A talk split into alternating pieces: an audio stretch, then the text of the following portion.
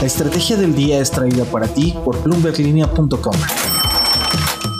Muy buenos días, ya es viernes, viernes de aligerarnos un poco la información. Retomemos esa pregunta sobre las reservas probadas que tiene México, pero también hablemos de varias empresas de tecnología. ¿Qué ha pasado con Twitter desde que supimos que lo compra Elon Musk? Meta está recortando costos, Uber tiene un mejor panorama, Apple y Mercado Libre andan haciendo contrataciones estratégicas y Airbnb se perfila a tener un gran verano.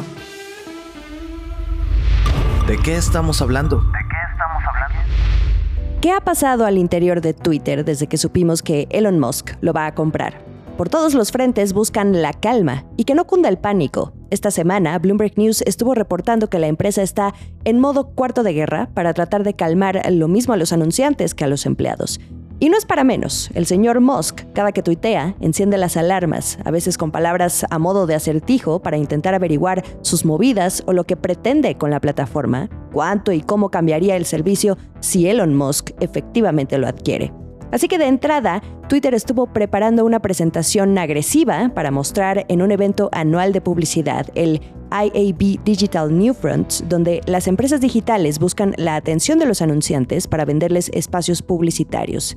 Maxwell Adler, quien ha dado seguimiento a este tema desde Bloomberg News, escribe que por mucho que Twitter quiera vender a los anunciantes su potencial, será difícil que la empresa haga promesas creíbles sobre lo que le depara el futuro, porque no se puede predecir lo que Elon Musk quiere hacer con este negocio.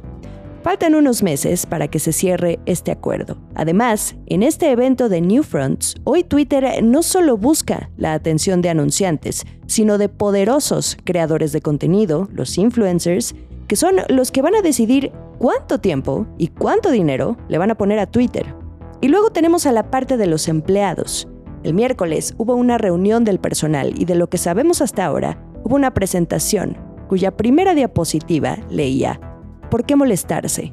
¿Por qué crear cosas para una aplicación que está a punto de quedar en manos de otro dueño? Esta pregunta se la hacían a los empleados. Bloomberg reporta que así inició su plática Jay Sullivan, el vicepresidente de producto. Se apeló a la responsabilidad por una plataforma que utilizan millones de personas y que todos estaban juntos en esto. Por eso los empleados tenían que responder.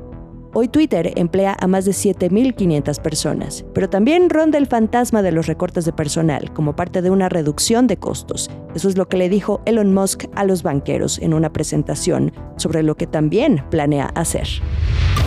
Temporada de reportes. Y hablando de reducir costos, Meta, que es la matriz de Facebook, ahora conocimos eh, su reporte trimestral la semana pasada. Esta semana agregó algo extra.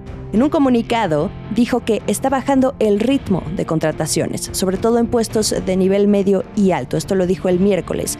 Es parte de un plan para justo eso, recortar costos. Eso no significa que vean aumentar su plantilla en el largo plazo. Facebook no está mal, está creciendo en usuarios, pero sí advierte que la guerra en Ucrania le estaba pesando en sus ventas. De ahí que anden cuidando el gasto ante una perspectiva de ingresos más débil. Y por otra parte tenemos a Uber, también le está yendo bien y prevé números positivos para el segundo trimestre ahora que la demanda de viajes por la aplicación está de vuelta. Dicen que van a enfocarse más en cambios de productos en lugar de incentivos, todo esto para abordar la escasez de conductores. Hoy Uber ingresa un 136% más que el primer trimestre del año pasado, que son unos 6.900 millones de dólares, y sus ganancias fueron de 168 millones de dólares al trimestre, mucho más de lo que estimaban los analistas, que era alrededor de 135 millones. Uber, desde el retrovisor, ya le dice adiós a la pandemia. Esto es el dato del día. El miércoles les preguntaba, ¿cuántos años de reservas probadas de petróleo y gas le quedan a México? La respuesta correcta son 9.3 años si consideramos el ritmo de producción actual que tiene el país a enero de este año. Esta cifra es un poquito más a los 8.8 años que se reportaron el año pasado por la Comisión Nacional de Hidrocarburos, que es la CNH. Las reservas probadas, también conocidas como 1P, son las más importantes desde la perspectiva financiera, porque son las que sustentan a cualquier proyecto de inversión que tenga una empresa petrolera. Además, la probabilidad de extracción de las reservas probadas es de 90%, de ahí la importancia. Entonces, por ahora México tiene unos 9.3 años de reservas probadas de petróleo y gas. Y después de eso, ¿qué? Importante aclararlo, esto no significa que una vez que termine este tiempo las reservas se acaban, no, no, sino que representan una división entre lo que hay y lo que México puede producir, además de que dependen de las condiciones económicas y la tecnología disponible. Importante aclararlo. En otras noticias.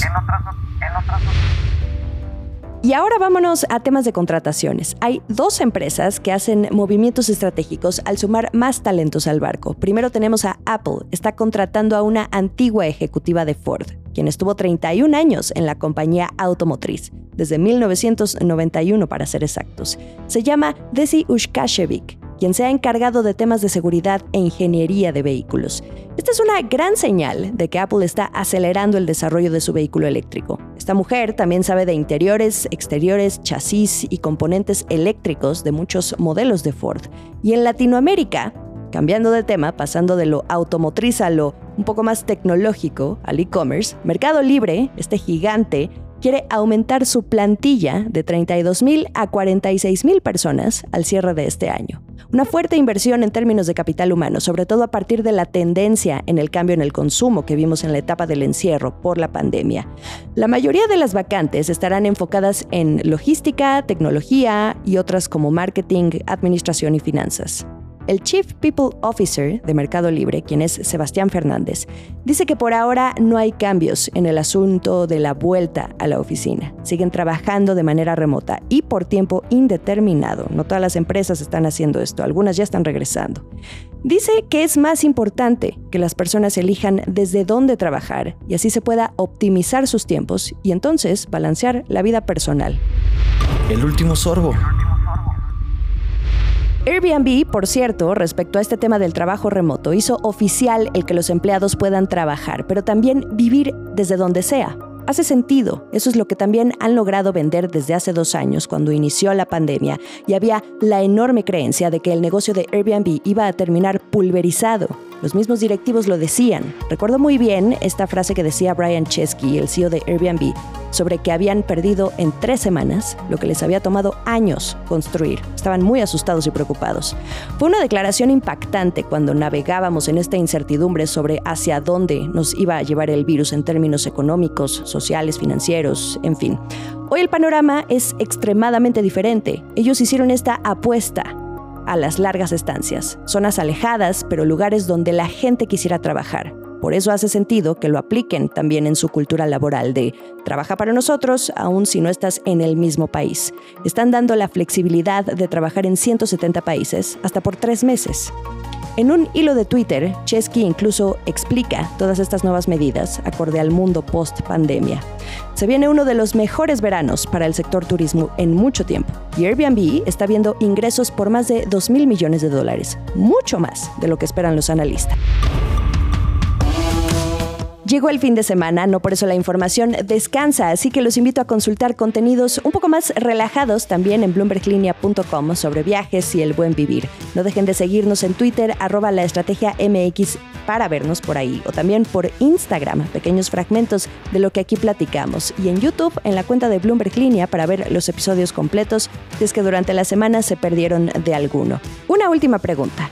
¿Cuál fue el episodio que más disfrutaron esta semana? Me encantaría saber su opinión. Pueden votar aquí en la descripción de este episodio vía podcast en Spotify o bien en la casilla de los comentarios de cualquier otra plataforma en la que transmitimos a diario para ustedes. Nos escuchamos el lunes.